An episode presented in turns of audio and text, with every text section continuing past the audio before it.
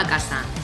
Ya puedes ir a la nevera y pillar una cerveza, una copita de vino o lo que más gusto te dé para tomarte este tiempo para ti.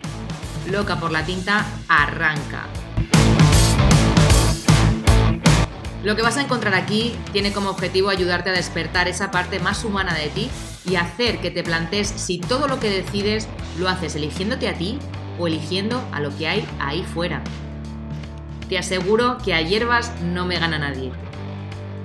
Soy Blanca Muela, copywriter de profesión y culo inquieto por motivación, y estoy aquí para darte un punto de vista diferente sobre aquellas cosas de las que no se suelen hablar. Ponte cómodo que empezamos.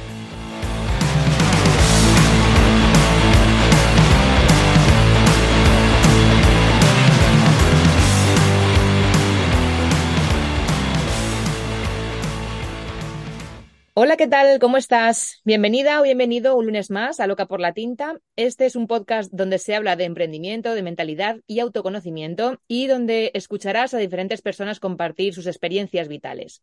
Hoy tengo conmigo a Bea y a Elena de Partiendo el Coco y ellas son nutricionistas clínicas y amigas entre ellas. Tanto que decidieron unirse para emprender juntas un podcast donde hablan sobre nutrición y salud, dejando de lado los filtros y la caspa. Allí ellas hablan de sus aprendizajes, de las experiencias de sus clientes y todo en clave de humor, sencillez y con mucho carisma. Pero espera, espera, antes de empezar con la entrevista te cuento más cosas. Si eres oyente fiel del, podcast de Loca por la Tinta, sabrás que hasta hace nada te estaba hablando de mi patrocinador, que básicamente era yo misma con mi profesión como copywriter. Pero a día de hoy me encuentro inmersa en un momento de transición profesional y prefiero ahorrármelo, así que ya te iré contando más adelante en qué se traduce todo esto. No por nada, sino porque por la vida, por el cambio y por todo, ¿no? Pues que es evolución y hay veces pues que, que es preferible callarse la boca y dejar que todo suceda. Entonces, sigo estando en activo y si te interesa que te eche un cable igualmente, eh, puedes seguir escribiéndome a hola.blancamuela.es y puedes seguir entrando en mi web que está también activa. Y ahora sí, vamos a darle paso a las invitadas. Buenos días, mm, Beatriz, buenos días, Elena, ¿qué tal estáis? Muy bien, aquí estamos encantadas de grabar con, contigo, Blanca. Muy, muy encantadas, ¿eh? O sea, encantadísimas. Nos había mogollón de ilusión, la verdad. Qué bien, qué guay. Pues es la primera vez que vamos a grabar un podcast entre tres estando en online. O sea, la la primera vez fue con las gourmets, pero estábamos en, en la misma, el mismo espacio, digamos. Entonces, mmm, confío en que se va a escuchar bien y en que, en que los oyentes van a poder enterarse de todo. De todas formas, haré lo posible también en la edición para que esto sea así. Para empezar y para ubicarnos, ¿de dónde viene Partiendo el Coco, que es ese podcast que habéis eh, fundado juntas y que, bueno, os ha unido, aparte de como amigas, como profesionales. ¿De dónde viene? Bueno, pues nosotras, eh, todo esto empezó porque en un momento determinado después de la pandemia nos encontrábamos como en el mismo punto vital, ¿no? Eh, decíamos, vale, queremos, acabamos de terminar la carrera, eh, bueno, se está escuchando, creo que se va a escuchar, van a pasar por aquí delante, eh, es que es la feria de mi pueblo. Nada, nada. Van a pasar ahora mismo a la verdad que parece esto eh, un, un, esto de, de, caballería. No se oye nada, no se oye nada, no te preocupes. Vale, es que están bajando, entonces va, va a sonar mucho en, en un minuto. No. Este podcast es así, o sea, de repente pueden salir mis perros, pueden salir, no sé, incluso vacas que tengo aquí delante, o sea que no pasa nada. Fantástico, vale. Les va a parecer como una caballería. Solo falta eso. Vale, entonces nosotros nos encontrábamos después de la pandemia en el mismo punto vital, ¿no? Que acabamos de terminar nuestra carrera universitaria, nos gustaba mucho la nutrición, queríamos dedicarnos a ello, pero no sabíamos exactamente ni por dónde empezar, ni, ni, ni de qué manera. En plan, nadie nos había contado que las salidas laborales son bastante pocas, ¿no? Y que al final solo te queda, pues, ser autónoma, montarte por tu cuenta, crear una marca personal y todo ese tipo de cosas que en ese momento desconocíamos. Entonces, nosotros inmersos en toda esa vorágine, sí. eh, pues nos teníamos la una a la otra y entonces nos mandábamos un montón de audios, sí. hablábamos muchísimo por, por WhatsApp y decíamos, wow, esto quedaría de locos si lo, si lo pusiéramos en un podcast y, y, habláramos de nuestra forma en la que nosotros hacemos la nutrición, que era algo completamente diferente a lo que hasta ahora habíamos visto en, en la carrera, que era bastante básico. Eh, ahí vamos a, ahí vamos a darle. Eh, este, esta carrera de nutrición, a ver, yo no es que esté súper en contra de, la universidad, ni de los, mm, no sé, ni de los estudios reglados, pero sí que es verdad que lo que veo es que no está em, alineado con el, desarrollo que está tomando, ¿no? la vida. O sea, ya no, o sea, a todos los niveles, ¿no?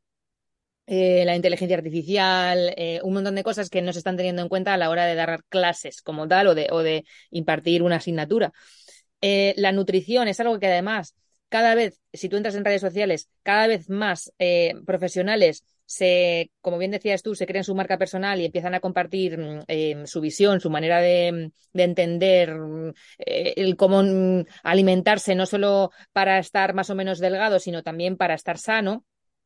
Em, pero bueno, cada uno pues tiene sus opiniones y tiene su manera de comunicar y tiene sus cosas, ¿no? Pero claro, nunca sabes, llega un punto en que no sabes a quién hacer caso, porque a mí me ha pasado de seguir a varias cuentas y que cada uno se contradiciera, se contradijera.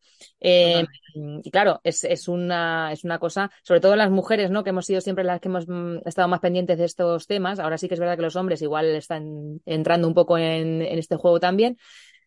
Eh, ¿Cómo o sea, cuando estabais vosotros en la carrera y cuando salisteis y, bueno, y empezasteis eso, como a entender la, psicología de la nutrición al final, eh, a vuestra manera, em, ¿cómo fue ese desarrollo, no? ¿Cómo fue ese romper con los patrones para empezar a hacer algo por mi cuenta y además en pareja y comunicarlo al mundo y tal? ¿Cómo fue esa transformación? Bueno, a ver, aunque parezca caótico de primeras, porque sí que es verdad que eh, en, nuestro, en nuestra carrera se quedaba escasito. Como tú has dicho, hay muchas cosas que no tenían en cuenta, sí que es verdad que nosotros ya dejamos la carrera hace casi cuatro o cinco años que la terminamos, entonces es eso, se nos quedaba como muy escasito, muy, nos faltaban recursos frente a la vida laboral. Entonces, empezamos como muy caóticas, que fue cuando, pues eso, nos unimos muchísimo más, ¿vale? Porque nosotras hicimos la carrera juntas, entonces eh, nos unimos todavía más después, cuando empezamos a estar las dos deprimidas con no saber qué hacer con nuestra vida y para dónde tirar, ¿vale? Porque al final todas las ofertas laborales que había, que justo fue pues eh, pandemia cuando acabamos, eh, eran si eso autónomos o eh, que tuvieses muchos años de experiencia y evidentemente pues nadie se iba a mojar a cogernos sin experiencia ni nada. Y sí que eh, lo bueno era eso, que como tenemos un punto de vista tan, tan parecido y tan similar y las dos tenemos pues esa, esa capacidad de ser como muy proactivas y muy de querer aprender más y llevar las cosas un poquito más, más adelante, pues juntas encontramos un binomio que, bueno, yo no me hubiese esperado a lo mejor en los primeros años de carrera, pero que eh, con la situación pues fue, fue muchísimo más fácil, la verdad. Totalmente. Y además ya no solo eso, sino que hemos crecido juntas en el sentido de que tenemos el mismo punto de vista, pero también porque hemos crecido desde que salimos de la carrera con un punto de vista pues bastante básico, que al final yo creo que nuestra carrera de fondo empezó realmente una vez que salimos y dijimos, vale, a ver cómo abordamos todo esto. Eh, todo este contenido que nos han dado, pues vale, está muy guay a nivel teórico, pero a nivel práctico, ¿cómo podemos nosotras realmente ayudar a las personas? Que era realmente nuestro cometido. Y veíamos un poco, pues todo lo, nos inspiramos evidentemente en toda la gente que teníamos alrededor, en, en todos los profesionales que, pues, que están en un punto más alto, ¿no? A nivel del emprendimiento dentro del mundo de la nutrición y dijimos, vale, a ver, realmente dónde está el problema aquí, ¿no? Eh, ¿Cómo podemos ayudar a las personas a realmente a que vean que la nutrición no es algo malo, que no es algo que te tienen que imponer, que te tienen que prohibir, ¿no? El tomar ciertos alimentos y cómo podemos conseguir, pues, que hacer, hacer de esto algo más divertido y más ameno. Efectivamente porque nos parecía también eso, un poco pesado. A la hora de comunicar se nos hacía ya, se nos hacía a nosotras, que somos eh, amantes del mundo, pesado como otras personas eh, imponían un poco la alimentación. Entonces queríamos hacer eso, llegar a la gente de una forma, pues eso, más amena y que les apetezca también comer mejor, oye. Mm. Qué em, paralelamente al podcast, que de momento entiendo que no es, no es monetizado, ¿no? Es, es un contenido gratuito. ¿Vosotras estáis em, ejerciendo como nutricionistas? Sí, sí, cada una por su cuenta, porque hay una cosa que es muy curiosa, que es que, claro, la gente nos ve juntas todo el tiempo, porque todos los días subimos vídeos, porque eh, cada dos semanas subimos un podcast y la gente se piensa que es que vivimos al lado. Y la realidad es que yo vivo en Ciudad Real y yo vivo en Madrid. Ah, amiga. Amiga. Y entonces la gente de Ciudad Real se piensa que Elena vive en Ciudad Real y la gente de Madrid se piensa que yo vivo en Madrid, que yo viví en Madrid cuando estudié la carrera, pero luego yo me, me fui a vivir a, Ciudad Real y claro, eh, Vamos, que eso te digo que nos han visto, a mí me han visto por Ciudad Real alguna vez y yo no he estado, en plan, estoy solamente ciertos fines de semana para grabar el podcast, pero es eso, que ya la gente nos toma como un combo que vamos a cualquier lado juntas y nos vivimos cada uno en un lado. Y al final cuando grabamos, pues tenemos que grabar mucho contenido, pues para para, pues, para que nos dé para tiempo, porque claro, decimos a ver cuándo nos podemos volver a reunir, mm. porque durante la semana trabajamos y todo esto lo tenemos que hacer en fin de semana, y luego repartirnos el trabajo, prepararlo. Entonces, eh, es un poco complicado, mm. aunque debemos decir, consiguiendo. lo hacemos fácil, sí. creo, dentro de todo eso. Es un, uno de los beneficios de trabajar juntas, que al final, eh, entre horarios y repartición de tareas, se nos da muy bien, porque somos unas locas de estas de organizar el orden, de tenerlo por lo menos todo asentado, y por ahora no nos estamos pegando con eso. O sea, qué fantástico. Y sí, Justamente, justamente el, hecho de que dos personas trabajen juntas en un proyecto común, el, creo que el reto está en eso, precisamente, como en entenderse, ¿no? A la hora de repartir las tareas, en que todo esté en los plazos. O sea, como que no se entorpezca una persona con otra, ¿no? Y, mm, y luego, obviamente, el entendimiento, que, la comunicación sea fluida y que se entendan en... Mm. Aunque haya veces, entiendo que también habrá momentos en los que, oye, pues yo opino tal y yo opino pascual, pero que, que haya como un consenso de, de luego de todo. Claro, exactamente, así ha sido. Y además que normalmente también somos personas que somos bastante flexibles, ¿no? Que nos gusta pues escuchar a la otra, ver cuál es el punto de opinión, aunque es real que muchas veces pues tenemos como prácticamente la misma opinión porque no tenemos, no solemos tener mucho problema en eso, pero en ciertas cosas decimos, Buah, a mí esto no me gusta, ¿sabes? Entonces sí que es cierto que tenemos ese margen también de, pues oye, al final es un proyecto común y no es lo mismo que si uno está haciendo algo solo, ¿no? Que igual pues lo harías de otra manera en algunos puntos, pero que de todas maneras. No, somos tampoco cabezotas si decimos a la otra, no, es esto porque yo lo digo y porque he visto esto. No, a ver, aquí cada una pone sus puntos de vista y la otra dice, vale, pues esto sí, esto no. Y le damos una par, un par de vueltas antes de rechazar alguna idea o de ir, directamente a por ella. Pero por lo menos tenemos eso. Luego, cuando entramos en común con, con ideas, vamos a muerte por esa idea. O sea, ya lo tenemos fijo y las dos hemos dicho que sí, pues con ella vamos. Igual. Entonces, eso está muy bien. Em, vale, y entrando un poco en vuestra manera de ver la nutrición. Cuando estáis con vuestros clientes, ¿qué patrón veis de, personas que llegan hasta vosotras? A ver, mm, es cierto que creo que la nutrición ahora está cambiando un poco, ¿no? Que ahora ya la gente se preocupa más eh, también se está viendo pues eh, una mayor importancia pues a nivel también clínico, ¿no? En tengo cierto problema, el médico me ha diagnosticado un cierto problema, por ejemplo ahora digestivo que hay muchos casos, ¿no? Eh, y la gente viene directamente pues con ese problema, ¿no? Pero a grosso modo, ¿no? como es la nutrición cuando hablamos sobre todo de la pérdida de peso, ¿no? Que es como que siempre ha sido la razón más común, común por la cual la gente pues acude a la consulta, lo que más se repite y lo que más vemos es el miedo. El miedo de las personas, eh, pues, sobre todo creo que en cierto modo, a, cuando tú les haces ciertas preguntas, ¿no? Tú como profesional, al final, ellos creo que no, no son conscientes de que tú no les vas a juzgar por, pues, por cuál sea su patrón, por, mm, por qué es lo que están comiendo, pues al final tú estás aquí para ayudarles, ¿no? Para intentar pues mejorar esos puntos que necesites nunca, en cualquier caso, les vas a juzgar por aquello que estén haciendo ni les vas a regañar por aquello que, que estén haciendo mal o que no estén consiguiendo, ¿no? Siempre vamos a intentar encontrar como ese punto para conseguir ese y lograr ese trabajo, ¿no? Y lo que más eh, vemos es que la gente viene con mucho miedo a qué le puedes decir y en muchos casos hay gente que incluso pues como que se tira para atrás. Luego ya una vez que están en la consulta, ya lo van entendiendo, ¿no? Pero eh, de primeras, eh, gente que viene con miedo, en plan, preguntan mucho antes de venir porque, pues, vienen mucho de la cultura de la dieta, de hacer dietas estrictas, de bajar de peso eh, de forma drástica, ¿no? De tener ese efecto rebote y la gente viene sobre todo con mucho miedo en general a lo que les puedas decir y a subirse a la báscula. Hmm.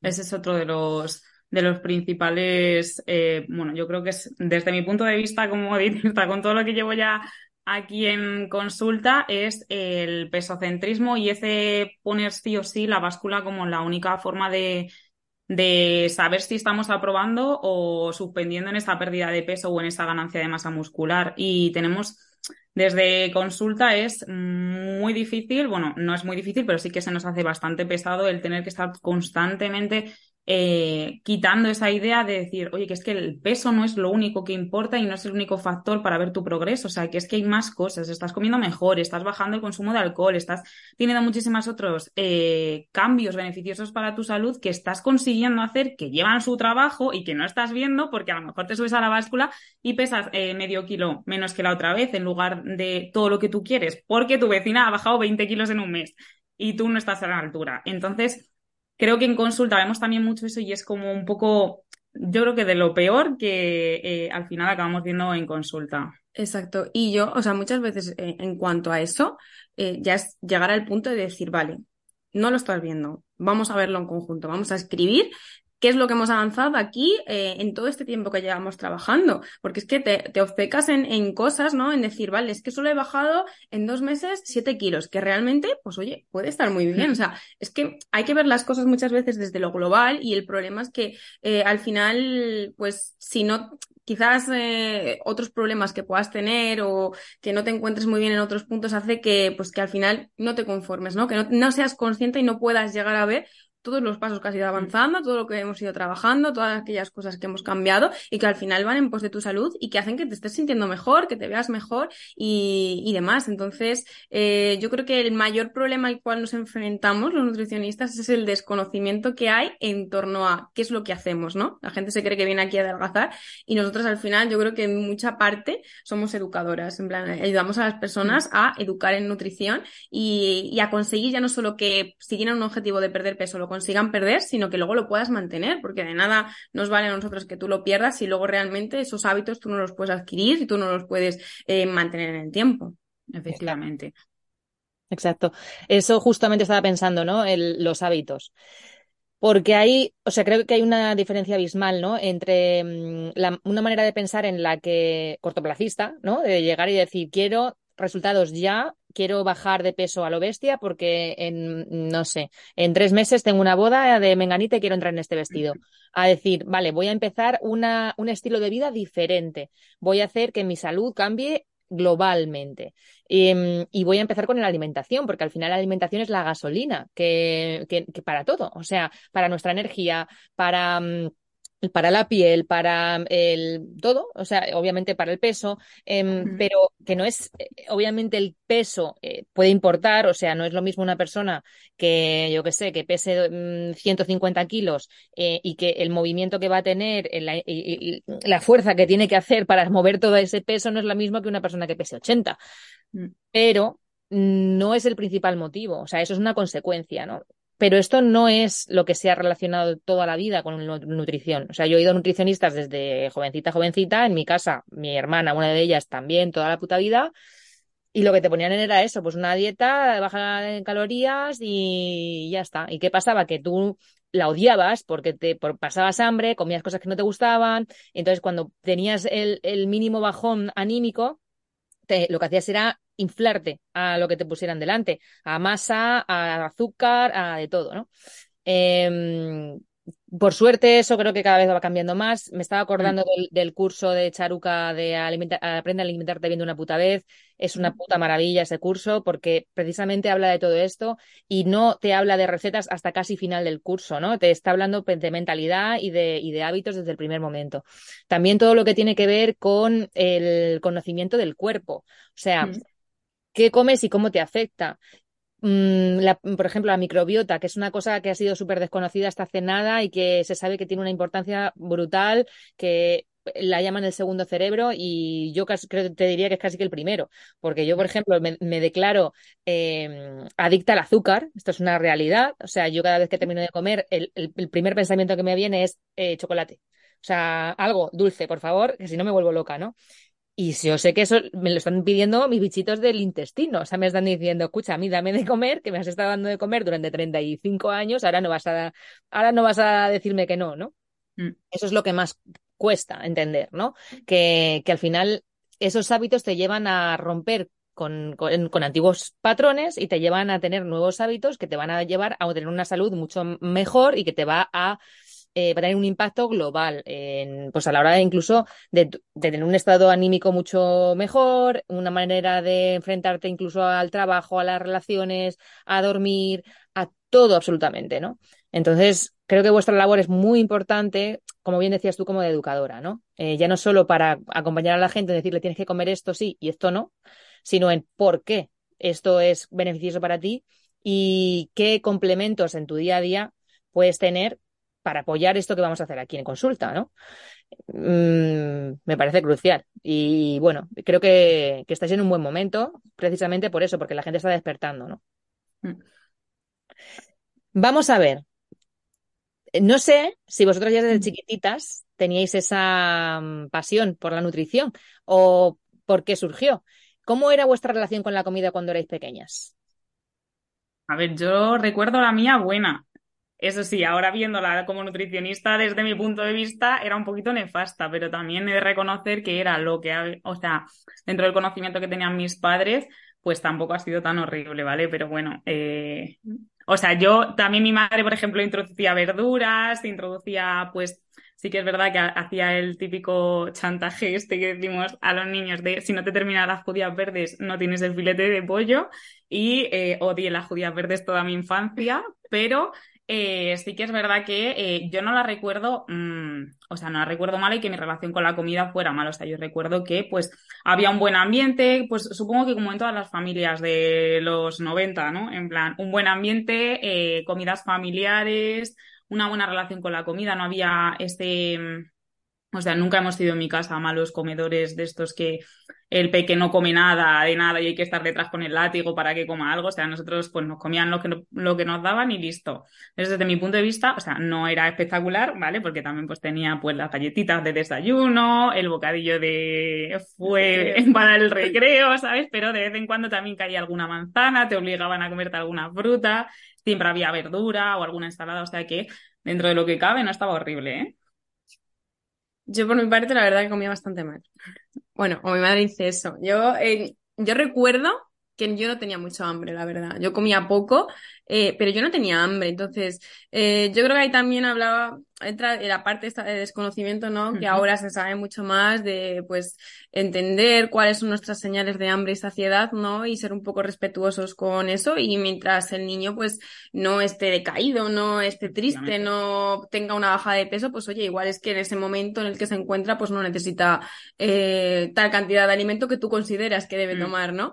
Pero bueno, al final eso forma parte un poco, pues, del desconocimiento y que tú, pues, quieres que tu hijo coma porque ves que a lo mejor el resto come o ves mm. que tus sobrinos comen y ves que tu hija, pues, no, no come, ¿no?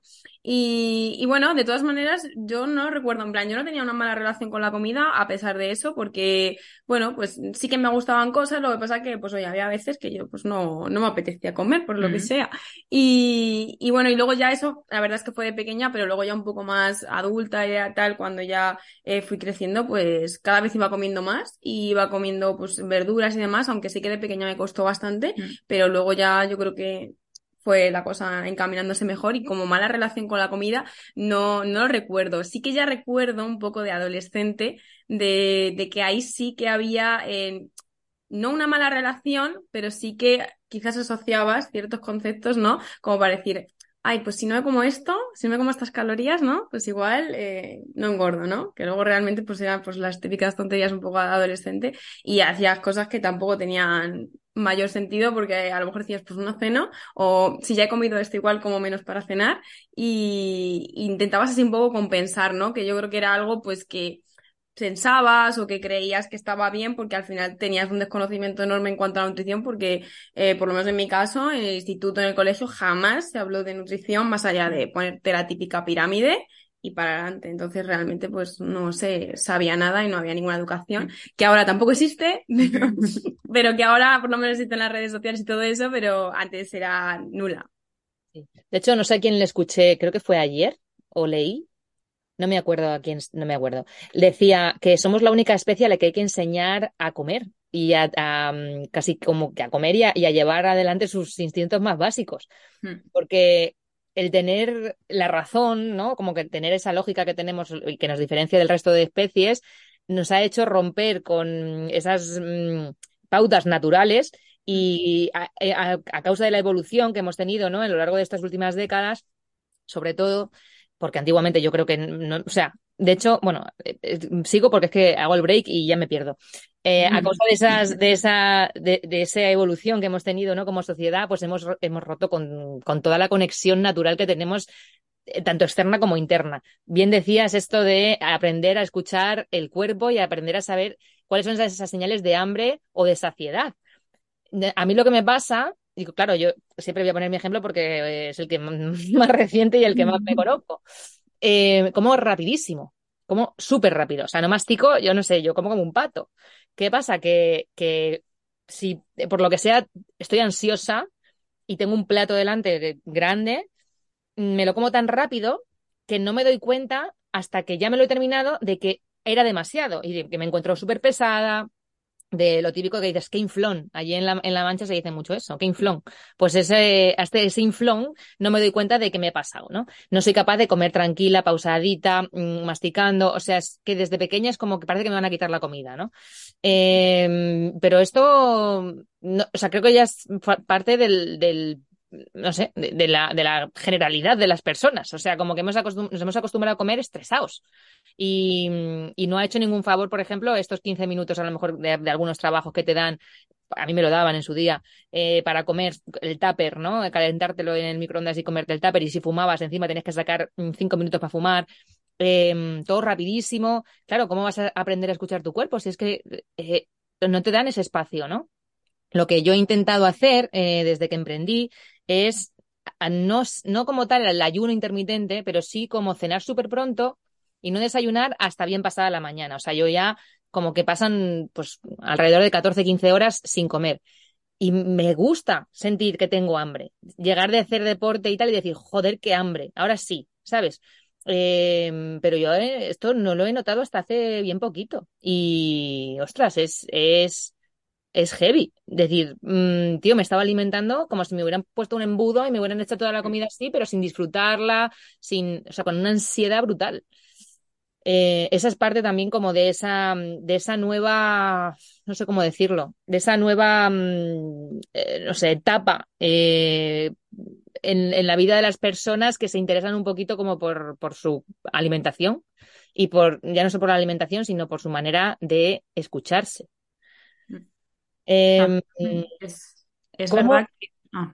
No, perdón, es que eh, pues, o sea, quería preguntaros por eso, por esa psicología que tenéis que tener vosotras también en consulta. O sea, porque habrá gente que llegue y, mm. le, suene todo esto y habrá gente que diga, pero esta que me está contando. O sea, si yo vengo aquí por una puta dieta, ¿no? No, hombre, es, es bastante Sí que es verdad que en consulta la gente cuando mm, pones un poco el foco en que quizás es un poco más emocional, que quizás es un poco más que hay que parar todo el ritmo de vida que llevamos porque es exagerado, o sea, es eso, hay gente que, mm, yo tengo a gente que a lo mejor para desayunar desayuna eh, una pieza de fruta y hasta las 5 o 6 no come y luego no tiene hueco hasta las 11. Es un poco aterrizarles ahí y sí que es verdad que la gente tiene muy buena, muy buen feedback cuando dicen que es un poquito más a nivel eh, psicológico, que hay que un poco ir eh, escuchándonos a nosotros mismos porque no todo es mecánico, ¿vale? Que no somos robots, entonces tenemos emociones, hay momentos, hay situaciones, hay pues conversaciones, hay enfados, hay lo que sea que muchas veces son el motor eh, que impulsa que al final tengas más hambre, que comas con más apetito, con menos, más compulsivamente, más en automático y al final sí que es verdad que ahí la gente responde mucho mejor porque es como que les estás diciendo, mira, es por aquí. Este camino estaba ahí, no lo estabas viendo, pero estaba ahí. O sea que adelante a por él. Y sobre todo porque al final la idea es crear algo que se adapte a ellos, ¿no? No tener una dieta que y tú te tengas que adaptar a esa dieta, no. Oye, aquí mm. trabajamos desde que hacer algo que se pueda adaptar a ti, que tú veas factible que lo puedes llevar a cabo, sino al final pues no, no tiene mucho sentido. Y en el tema este que comentamos de pues del ayuno, ¿no? Ahora que está tan de moda, es que venimos como de unos años, ¿no? De atrás, hace ya unas décadas, que se hablaba de cinco comidas al día, ¿no? Es que hay que hacer cinco comidas al día, es que el desayuno es la comida más importante, y todas esas cosas, aunque ya mucha gente, la mayoría saben que, pues que no tiene por qué ser así, la gente, o sea, ha calado mucho esos mensajes mm. y intentar cambiarlos mm. es, es, muy complicado. La gente sigue pensando pues que desayunar eh, colacao con cereales está bien. Entonces, eh, dicen, no, yo como muy bien. Y te empiezan a decir ya el desayuno y dices, bueno, o sea... Igual Sí, no ahí- está tan bien, ¿no? Efectivamente. Ahí el tema de la, eh, todos los mensajes que han calado de la industria alimentaria para aumentar las ventas, pues han jodido muchísimo toda la- todo lo que viene a ser la salud de la población. O sea, el comer cinco comidas, el ciertos alimentos que sí que son beneficiosos que de repente son malos, el meter alimentos que pueden parecer que son buenos pero son una porquería. Al final ahí han distorsionado tantísimo y eh, todo nuestro eh, nuestras papilas gustativas que al final ya no solamente evolutivamente hemos tenido que volver otra vez a aprender a comer, sino que es que nos han distorsionado mucho los sabores primarios que ahora la gente eh, se come un pimiento y dice que está amargo. Es que hay muchos cambios que son fruto de haber estado, pues eso, que si el sin azúcar pero tiene edulcorantes por un tubo y entonces todo me sigue sabiendo dulce, eh, los sin grasas, los... Al final es que todo es resultado de lo que venimos viviendo. Y sobre todo, Emilio, a- hablando de, de esto, como hemos hablado de los niños, ¿no? Hay una cosa que me apasiona que es el, el- el- todo esto que hablamos de la desconexión, ¿no? Y el pensar en que los niños realmente son un libro en blanco, ¿no? En plan que el conseguir que adquieran esos hábitos, que pues que prueben todos los alimentos cuando están justo en la etapa en la cual tienen esta aceptabilidad, el baby led Mm. winning, todo este tipo de cosas que se llevan un montón ahora, que realmente eh, hacen que, pues que ya no solo que tú le des un puré al niño, ¿no? Con una cuchara y que no esté solo esté engullendo, ¿no? Sino que pues que tenga el brócoli en la mano y que lo toque, que lo tire si quiere, que se badurne en- entero y que al final pues sea consciente pues de ese entorno, ¿no? Que le rodea y de que al final eso que tiene en la mano eh, es lo que le va a nutrir y que, y que lo entienda y que lo, y que lo vea y que lo prueba y que si eh, una vez no le gusta y lo tira y pone cara de que está malísimo, eh, se lo pongas 10 veces que probablemente a lo mejor pues a la 10 no, pero a lo mejor a la 11 es cuando lo prueba porque al final pues todo tiene su proceso, ¿no? Y muchas veces también en eso pues entra la poca paciencia que tenemos, ¿no? En decir, bueno, pues si se come el puré, pues le doy el puré y ya está. Y de esa manera pues probablemente ahora mismo tú no estás viendo las consecuencias que va a tener, pero las vas a ver en un Mm. futuro probablemente cuando tú le pongas un brócoli y diga, diga pues esto no me gusta.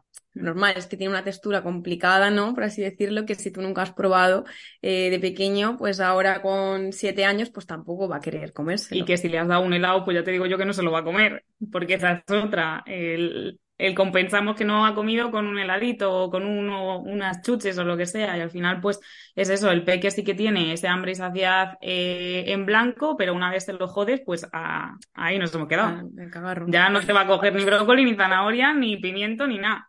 Claro, claro. Es que, em, yo qué sé, yo, yo me acuerdo de pequeña cuando llegaba del cole y mi madre me había preparado el potaje, o sea, eh, montaba unos pollos, podía estar horas con el pollo, que no quiero el potaje, que no quiero el potaje, o sea, eh, le he tenido un asco a las espinacas hasta hace bien poquito.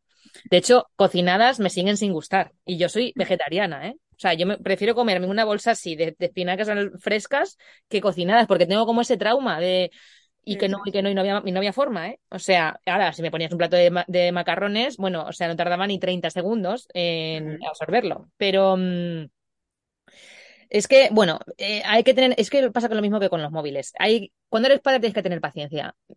Mm. Y, y ya está, para todo, porque al final es eso, o sea, es un, es un cachorrito que no tiene ni idea de lo que va el mundo y que tú, como padre, no es que le tengas que enseñar, es que le tienes que acompañar.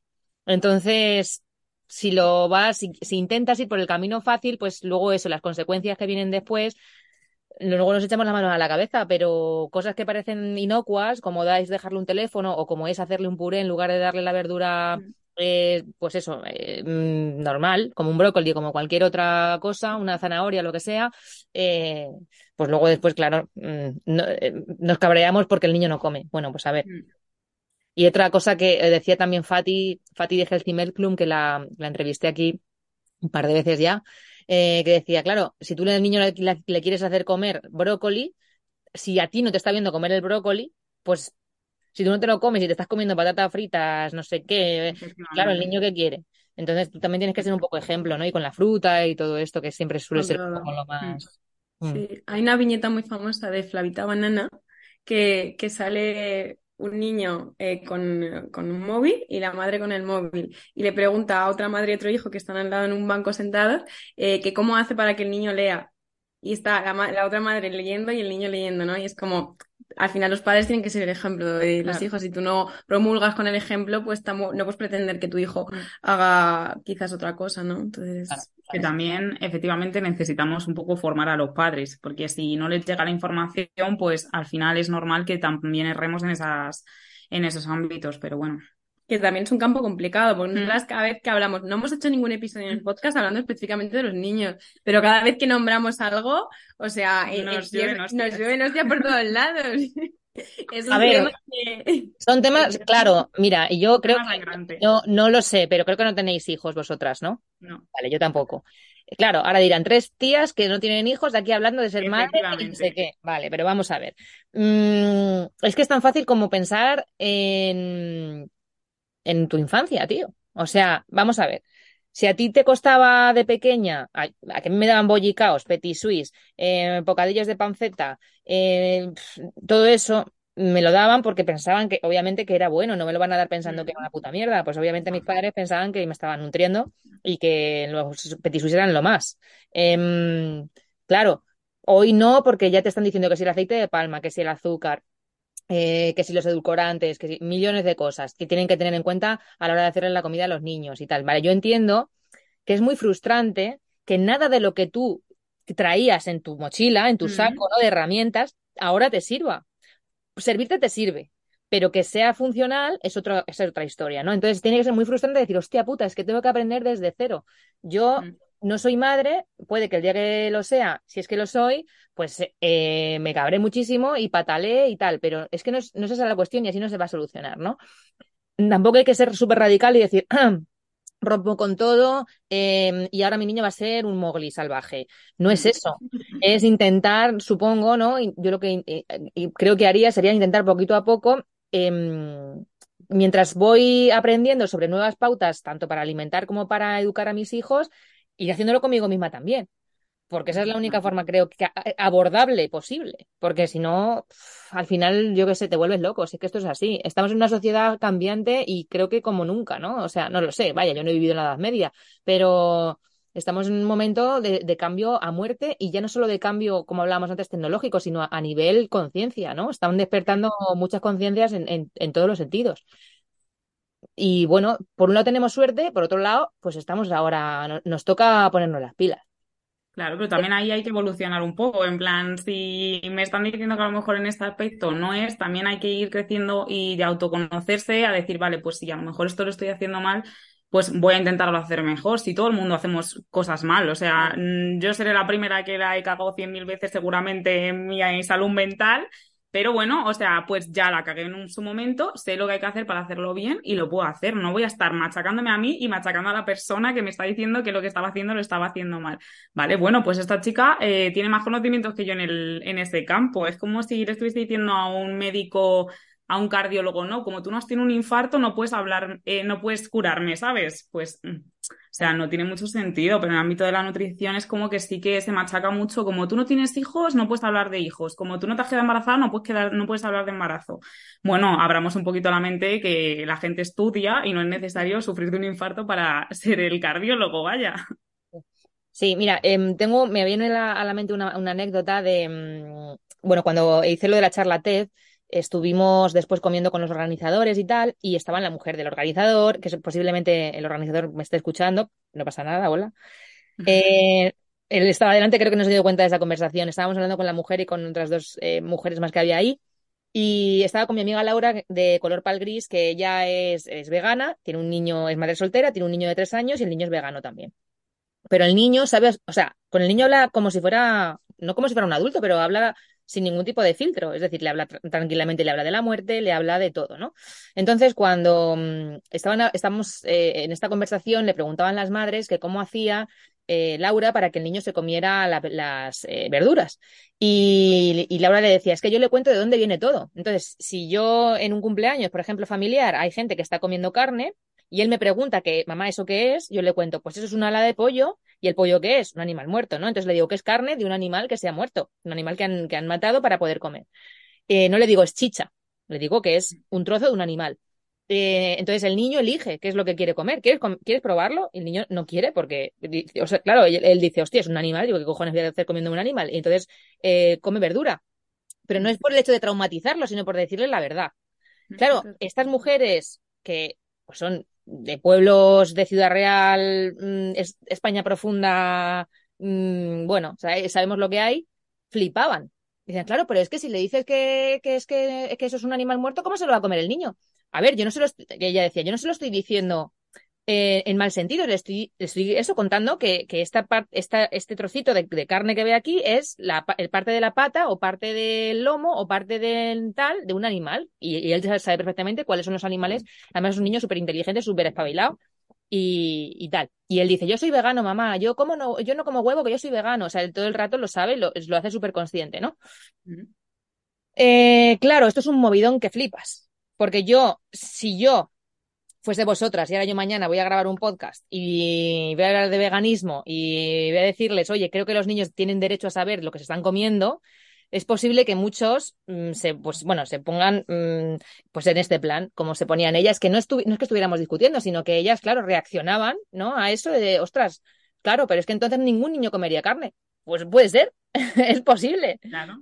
Es posible, claro. ¿Cuál es el problema? Efectivamente, ¿qué pasa? De decir, de decir lo que realmente es. Es claro. que. ¿Por qué engañarles? O sea. Claro. No sé. Y al final dejarlo a su elección, en el sentido de. Claro. O sea, tú porque le impongas una cosa, luego el niño más tarde, más temprano, va a hacer lo que realmente quiere. Entonces es como, es como todo. O sea, si tú le impones algo de pequeño porque tú crees que es así, Hombre, depende de lo, de lo moldeable que sea, ¿no? Yo creo que hay gente que es más moldeable y gente que no, pero luego yo creo que siempre al final va a tender a hacer lo que realmente él piensa y él siente. Y si él quiere ser luego vegetariano, pues porque le, o sea, no le estás quitando nada por no darle carne ahora. Exacto. Porque si luego realmente luego de adulto decide comer carne, pues va a ser su, es su elección y ya está. Y sabe, por lo menos sabe de dónde sale esto, ¿no? Es que Claro, ¿qué ha pasado? Que antes en los pueblos, como yo estoy ahora aquí en, un pueblo de Asturias, pueblo, pueblo, pueblo, pues aquí pues eh, obviamente se tienen sus vacas, sus gallinas, o en mi pueblo, en Puerto Llano, pues no, no tanto en Puerto Llano porque es un poquito más grande, pero sí que en los alrededores, pues la gente tenía sus animales, sus cerdos, y era la matanza. Antiguamente se hacía la matanza y los niños estaban delante, o estaban por allí rondando y sabían lo que había. O sea, mi madre cuando era pequeña, lo mismo, comían cocido todos los, todos los días de invierno, comían cocido porque era lo que había de la matanza. Entonces, eh, los niños antes sabían de dónde venían las cosas, sabían de dónde venía una sandía, las fresas, los kiwis, eh, las lechugas, porque tenían acceso a la naturaleza, a los huertos, a los animales, a todo, ¿no? Se trataba además con respeto, o sea, los animales estaban en el campo pastando, pero después se guardaban por la noche, ahora ya no. O sea, yo aquí estoy viendo mm, todos los, santos días las vacas, eh, llueva, nieve, truene, sin un techito, sin un nada, o sea, están los caballos igual, ¿no?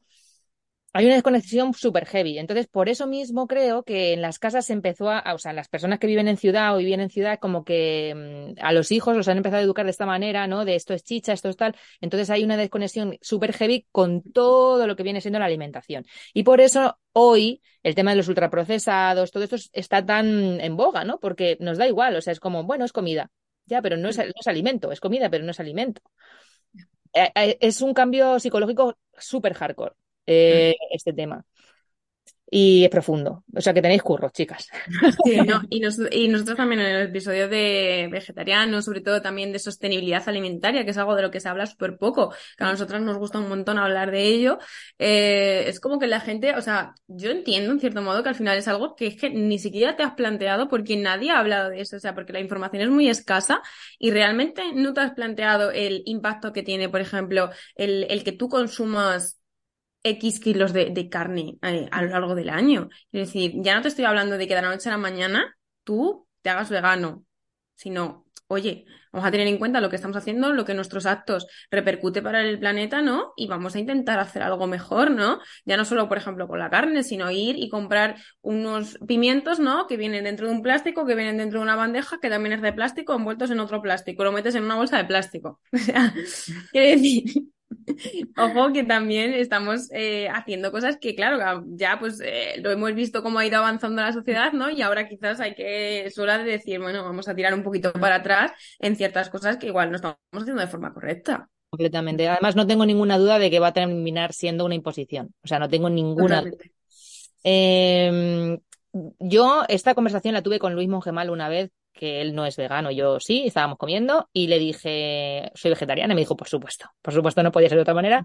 Em, y, claro, teniendo esta, esta charla, ¿no? De por qué vegetarianos sí, vegetarianos no y tal, me decía que no, que no, que no, que, que, la carne había que comerla y tal. Y digo, sí, yo, yo no, o sea, yo no soy la, la típica vegana radical o vegetariana radical que digan, no, no, es que no puede nadie comer carne, esto está fatal porque los animales, sí, yo por supuesto, o sea, yo ayer o antes de ayer salvamos un ratoncito y yo lloro por el ratoncito, me da muchísimo, me da muchísima pena. Pero entiendo, por lógica, ¿no? que mm, todo el planeta no puede ser vegetariano porque es que entonces habría otros problemas que no conocemos hoy, ¿no? Mm. Lo que sí eh, eh, eh, entiendo que tenemos que tener dos dedos de frente y no, lo que no podemos es explotar el medio como lo estamos haciendo, ¿no? Entonces yo pienso, hostias, en lugar de tener mmm, macrogranjas, eh, una industria cárnica de la leche que se está tirando comida a expuertas porque no se come, em, Burger Kings, mm, McDonald's y demás que están tirando comida a lo bestia, em, todo lo que eso supone, eso a tomar por culo y volver otra vez a los orígenes, a lo que hablábamos antes. a yo tengo animales y como durante todo el invierno de mi animal y mi familia también. Em, y el que no tenga eso tendrá pesca y el que no tenga eso tendrá huerto y el que no, es decir, volver un poco a ser suficientes con lo que tenemos en el entorno. Eso sería lo ideal para que el planeta pudiera seguir, bueno, el planeta va a seguir funcionando perfectamente sin nosotros, para que la raza humana no se extinga, básicamente. Em, porque al, ritmo que vamos, es que es insostenible por lo mires por donde lo mires. O sea, y aparte, luego lo que, lo, que, lo que comentabas tú del plástico, es que encima, aparte ya de que es poco sostenible, de que traemos el pimiento de Rumanía, teniendo aquí pimientos a mansalva, Encima lo envolvemos en 500 millones de plásticos que después eso no se va a reciclar y, que, entonces es un suma y sigue, suma y sigue. Ostras, eh, darte cuenta de todo esto y del impacto que tenemos es que o tienes dos caminos, o que te pete la cabeza y dices, mira, tomar por culo, si nos extinguimos, que nos extingamos, o el que dice, bueno, voy a empezar a tomar conciencia de cada vez que voy a hacer la compra, dónde voy a hacer la compra, de qué manera y, voy a un poco a intentar reciclar. Es abrumador, pero hmm. está ahí y es un problema real. Sí. Bueno, pero poco a poco, al final es eso. El problema es que muchas veces lo vemos como tengo que cambiarlo todo de la noche a la mañana y dejar de usar todo plástico y dejar de usar todo y dejar de comer carne eh, ya para siempre y se puede hacer un proceso de reducción poquito a poco que no te agobie tanto. Es como cuando empiezas a cambiar eh, de hábitos o empiezas con un proyecto, ¿vale? Tú quieres estar ya en la meta, pero es que el proceso lleva tiempo y necesitas ir haciendo cambios pues poquito a poco, que si es solamente pues esta vez en lugar de irte eh, al súper y coger envuelto en 70 plásticos, te vas al otro sitio, solamente con ese cambio ya estarás mejorando. Te das un paseo, por ejemplo. Efectivamente. que no viene más. Que falta nos hace últimamente. Pero sí, poquito a poco, que es que eso yo creo que también le abruma mucho a la gente el tener que cambiar todo lo que tiene de costumbre a día de hoy para, eh, pues ser un poquito más sostenible y luego tampoco hace falta que nos volvamos locos y empecemos todos a ir con taparrabos por la calle, vaya que es más fácil. Es que yo creo que pasa con esto y pasa un poco con todo, ¿no? Que vemos como los extremos solo, no nos fijamos en los puntos medios que podemos hacer, ¿no? Y es como, o tengo que hacer todo perfecto y tengo que ser súper sostenible y no puedo errar en nada, o no, es que esto no es culpa mía porque yo lo que puedo hacer pues es muy poco comparado con lo que puedan hacer desde las altas esferas, ¿no? Que realmente sí que al final pues tienen que evidentemente tomar medidas porque esto como, como has comentado antes, esto no hay por dónde cogerlo y va a llegar un momento en el que va a petar por donde sea, pero va a petar. Eh, pero claro, o sea, ni una cosa ni otra. O sea, tú puedes hacer cosas desde tu punto de vista, sobre todo para, sin obsesionarte, pues estar un poco en paz, porque yo creo que eso genera también paz en el mm. sentido de, pues me llevo mis bolsitas de reutilizables y meto ahí mi fruta y mi verdura y yo pues voy tranquila. Que un día se me olvida y te coger el plástico, pues yo ya no me voy tan contenta a mi casa. Claro. Sí, pero esto es como todo. Es como todo, creo que ya hablando de sostenibilidad y del propio, mm, de la propia salud de, la persona, eh, ¿no? Cuando va a un nutricionista o cuando se atreve a comprometerse consigo mismo y decir, venga, vamos a cambiar estos hábitos, no me veo en el espejo, aunque sea solo por el peso, me veo en el espejo y esto no es lo que yo quiero. Yo a mí me encantaría mm, disfrutar de mi cuerpo de otra manera. Eh, cuando ya se atreven a hacer esto, Mm, lo que hay que dejar fuera son los balones. O sea, dejar los balones fuera, ¿no? No echar balones fuera, por favor. O sea, tío, dejarse el victimismo y decir, no, es que yo no puedo porque no sé qué, porque es que mil excusas, ¿no, tío? O sea, y esto lo repito, creo que en cada uno de los podcasts, porque es que me viene, me viene bien para todos los temas. Hay que elegir. Y tú estás eligiendo puto a diario. O sea, mm, lo que te metes en la boca, el, eh, las relaciones que tienes con tus clientes, la relación que tienes contigo mismo, eh, todo, la ropa que eliges ponerte, absolutamente todo, estás tomando decisiones eligiendo a diario un montón de veces. Entonces, esto no es diferente. Mm, es cuestión de no echar balones fuera, de no decir, no, es que no puedo porque tengo tres hijos, no, es que no puedo porque el trabajo me pilla no sé dónde, entonces no puedo andar, coño, aparca diez minutos antes y te vas andando. O búscate la vida y te levantas una, una hora antes y, y, te compras una máquina para hacer deporte en tu casa. Yo qué sé, siempre hay opciones, siempre hay opciones. Lo que no puede haber son excusas, ¿no? Entonces, este creo que además el tema de la nutrición, eh, que pues será probablemente de los top uno de excusas de todo el mundo. Sí, totalmente. O sea, al final el cerebro siempre busca como la mínima cosa para decir, no tengo la culpa, en plan, no lo he hecho por tal, porque por este motivo no he empezado hoy, no he empezado, empiezo ya el lunes que viene, o empiezo el mes que viene, o ahora que llega septiembre, ¿no? Eh, en fin, que realmente da igual. O sea, si tú te propones y realmente quieres ese cambio, ¿no? Y estás alineado con aquello que quieres hacer, da igual la época que sea, da igual que se acaben de terminar las navidades o que en verano, pues, mm. eh, pues no la has pues hecho, ¿no? O sea, verano, pues es verano, pues ¿qué vamos a hacer? Pues hace calor. que en verano porque es verano, en invierno porque justo son las fiestas, entre media porque tengo cumpleaños, luego son la Halloween, es eh, Semana Santa. es que da igual, es que va a dar igual cuando empieces, siempre hay algo entre medias, o sea, ya está, vas por ello y se acabó. Claro, pero porque ya piensas que una vez que ya empieces, ya no vas a poder disfrutar de absolutamente nada. Y ese hmm. es el problema real que tenemos. El concepto. El concepto que existe y, de la forma en la que lo tomamos, ¿no? Y que, oye, pues, yo que sé, poco a poco el camino se, se anda. Total, total. Hay aquí un episodio también con Ana Morales, que es eh, psicóloga mm, especializada en nutrición eh, nutrición emocional, ¿no? Porque ella justamente también fue una persona con sobrepeso, con bastante sobrepeso y estaba ligada a una depresión y la única manera que tuvo de salir tanto de la depresión como de ese sobrepeso fue como reencontrarse también consigo misma y decir, oye, yo me quiero dar lo mejor. O sea, yo, ¿sabes? Ya que estoy aquí, coño, mm, voy a hacer lo posible por vivir bien. Y, ahí fue un poco, pues eso, encontrándose un poco con los traumas de, más pequeña, de con los padres, de por qué me pasaba esto así. Y ella eh, dio la clave fue eh, darse cuenta de que estaba utilizando la comida como, como almohada casi, ¿no? Como eh, ese refugio que necesitaba, pues para, en lugar de llorar, pues comía. Eh, esto pasa muchísimo. Mm, yo, la primera. O sea, yo cuando me estreso o cuando estoy, pues tengo días así de mierda, mm, atraco. O sea, y es verdad que, que, luego te sientes como el puto culo. Cuando te pegas un atracón, o dices, voy a comprar chocolate porque es que, o sea, además el más guarro que haya, luego te sientes como una puta mierda, porque es como si, es que te fallas a ti misma. Sobre todo cuando eres consciente. Cuando eres consciente, eh, bueno, bueno, ya está, es como una vez más y ya. Pero ya cuando has empezado en ese proceso de, de, de hacer consciente todo lo que haces, eh, ahí ya te toca las pelotas. Dices, hostia, tío, he fallado, ¿sabes? Hay veces que van a pasar, porque nosotros no somos máquinas, y esto lo hemos dicho al principio, eh, somos humanos y vamos a equivocar, nos vamos a equivocar 50.000 veces. Y en este camino, posiblemente casi que más. Pero bueno, hay que permitírselo también, ¿no? Es una manera de aprender. Eso te iba a decir, justo ahí la figura del psicólogo es súper importante para que aprendamos también que, oye, puedes fallar, puedes volver a levantarte, tampoco se acaba el mundo, que las cosas llevan su tiempo y que sobre todo también en esos casos en los que hay, pues eso, atracones, que al final es mucho más emocional, mucho más visceral, el que haya un profesional que te vaya guiando también en ese aspecto y decir, vale, pues te está pasando esto, quizás sea por esto otro, o analizar, pues eso, toda tu, tu línea de vida y que te diga, vale, pues es que tú estás relacionando así o quizás qué te parece pensar por este otro aspecto. Al final, ahí la figura del psicólogo es súper importante mm. y vamos, desde aquí apoyamos a muerte a nuestro compañero.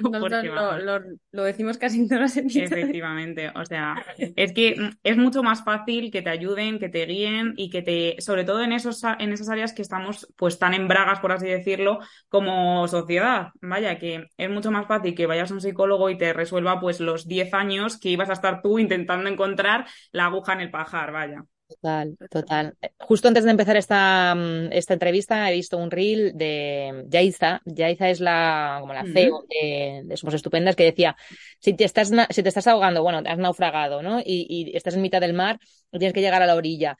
Eh, puedes hacerlo por ti misma, pero también si, lo, si tuvieras un, un, estos salvavidas, un... ¿Una lancha? No, un... ¡Ah! No, esto es redondo. Un salvavidas. Ah, coño, sí, un, Un flotador. flotador. Un flotador, hostia. Un flotador.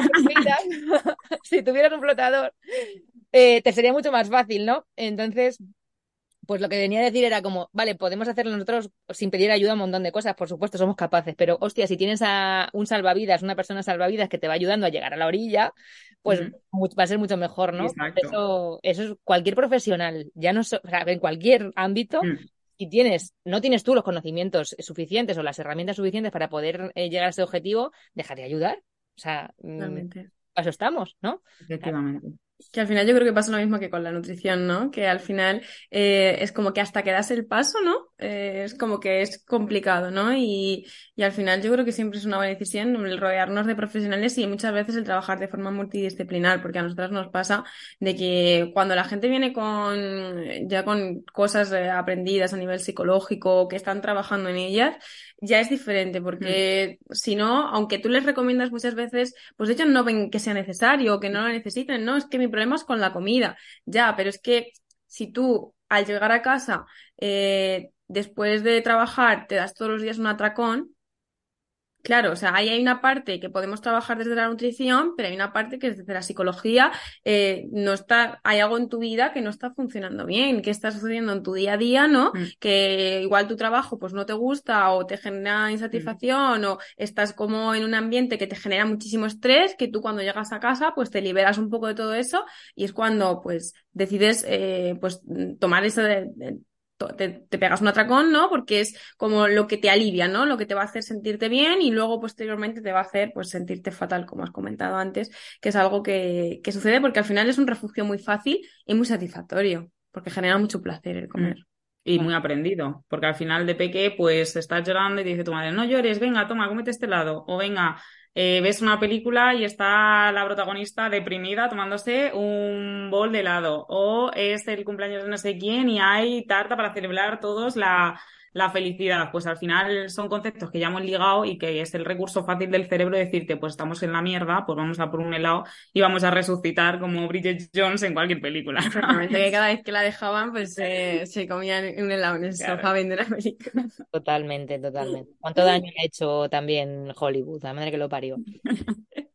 Eh, pues nada, chicas, vamos llegando al final, ¿vale? Eh, voy a preguntaros algo un poco personal y que no tiene nada que ver así, bueno, sí, con la nutrición. Y es, cuando estáis así vosotras también un poco estresadas de bajoncito eh, y tal, ¿cómo recargáis pilas? ¿Tenéis algún tipo de ritual? ¿Cómo este, esto de autoamor, cómo lo hacéis vosotras?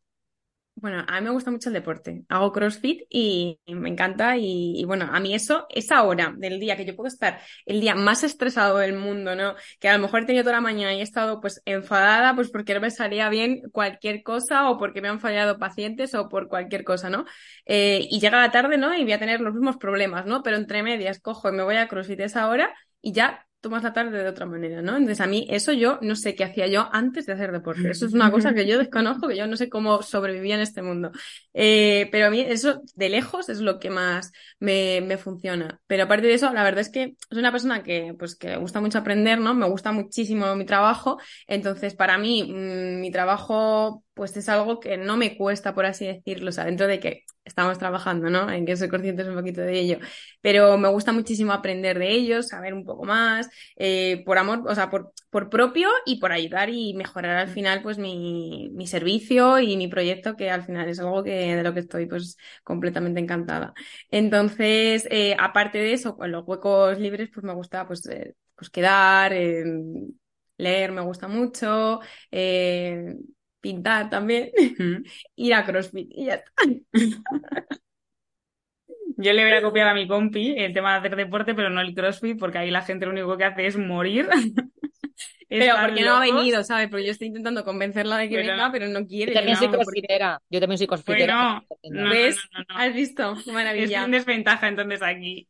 Bueno, ya a mí me gusta más el ejercicio de fuerza, el verme un poquito más ágil y capaz en el gimnasio, entonces yo sí que eh, igual uso el deporte como un poco terapia del día. Pero sí que es verdad que eh, este último año y medio que eh, voy en coche al trabajo y vuelvo en coche del trabajo, a mí ponerme mi música y cantar tranquilamente sola, como una descosida, con la música, con las ventanas subidas y que nadie me oiga, mira, a mí eso me sube la, la, autoestima a lo más alto del mundo. O sea, yo he flipado con el poder que tiene la música en mi coche, que es como mi espacio seguro por ahora, eh, en, mi, en mi día. O sea, encantadísima. No quiero ni que me cambien el coche. Como me lo cambie, seguro que luego lloro porque es mi espacio seguro. O sea, a mí mi Citroën, por favor, que no me lo toquen. Pero yo encantada. Eso he descubierto que me, me carga al 100%. La música es maravillosa. Sí, sí, sí. deporte y música creo que son dos buenos mm. aliados para jugar y para también reconectar, ¿no? Con, con, una misma. Yo soy crossfitera, vamos, yo, o sea, soy pollito todavía, muy pollito todavía, pero es verdad. Pero yo creo que en el crossfit siempre se es pollito. es que es, que es, durillo, pero bueno, eh, ahí estamos, eh, luchándolo. Maravilloso. Qué bien, pues nada, contadnos a mí y a los oyentes dónde, nos, dónde podemos encontrar. Bueno, pues nosotras eh, estamos en todos sitios, la verdad. Sí. Somos, Somos omnipotentes. Sí, como el Señor. Estamos en todos lados. Eh, pues tenemos nuestro canal de YouTube, ¿no? Donde subimos todos los episodios del podcast. Además, en nuestro podcast de Partiendo el Coco, eh, pues estamos en Spotify, estamos en Evox, estamos en Apple Podcast, estamos en algún sitio más. Eh, creo que no. No, creo que por ahora en eso. Estamos en eso. Y luego subimos Reels eh, y a TikTok y a Instagram, eh, pues de pequeños fragmentos que son pues pequeñas píldoras que ayudan a nuestras personas, a esas personas a, a poder pues mejorar su vida, mejorar su alimentación, ver la, la pues todo esto desde un punto de vista un poco más eh, desenfadado y sobre todo pues intentando que la gente, que la población en general eh, consiga aprender un poquito más de nutrición y, reforzar así una profesión que nos gusta tanto eh, y que nos encantaría pues que pues que fuera como llegar un, un escalón más arriba, ¿no? Y pasar más allá de la consulta, ¿no? De decir, igual tienes que cambiar este zumo de naranja que tomamos por la mañana por otra cosa y, conseguir que, que, todo esto, ¿no? A nivel de salud pública, eh, pues genere un mayor impacto y se vea realmente las repercusiones que tiene una mala alimentación y, el poder cambiar y revertir un poco todo, todo eso. Qué guay, chicas. Pues nada, me ha encantado conoceros. Sois monísimas las dos, tenéis un espacio súper chulo. Es nuestro nuevo decorado para es nuestro nuevo decorado. La segunda es temporada. primicia de la segunda temporada, ¿eh? Maravilloso, me encanta. Todo handmade. nada, yo, yo, estoy aquí en una guardilla de una casa de 150 años. Eh, También maravillosa, ¿eh? Ya te digo. Tú verás. Nosotros somos la casa del pueblo, porque son las ferias. o sea que luego después, esta noche, pues. No vamos de parranda. Verbena. Pues nada, chicas, que muchísimas gracias por, estar aquí, por haber venido a contarnos pues también vuestra experiencia. Creo que ha sido una charla muy nutritiva y estoy segurísima de que los oyentes les va a venir súper, súper bien. Y mm, nada, que voy a dejar toda la información, como siempre, en la descripción del episodio, ¿vale? Eh, muchísimas gracias de nuevo y a los oyentes, muchas gracias por acompañarnos todo este ratito. Nos vemos en el próximo episodio. Un abrazo súper grande. Chao, chao.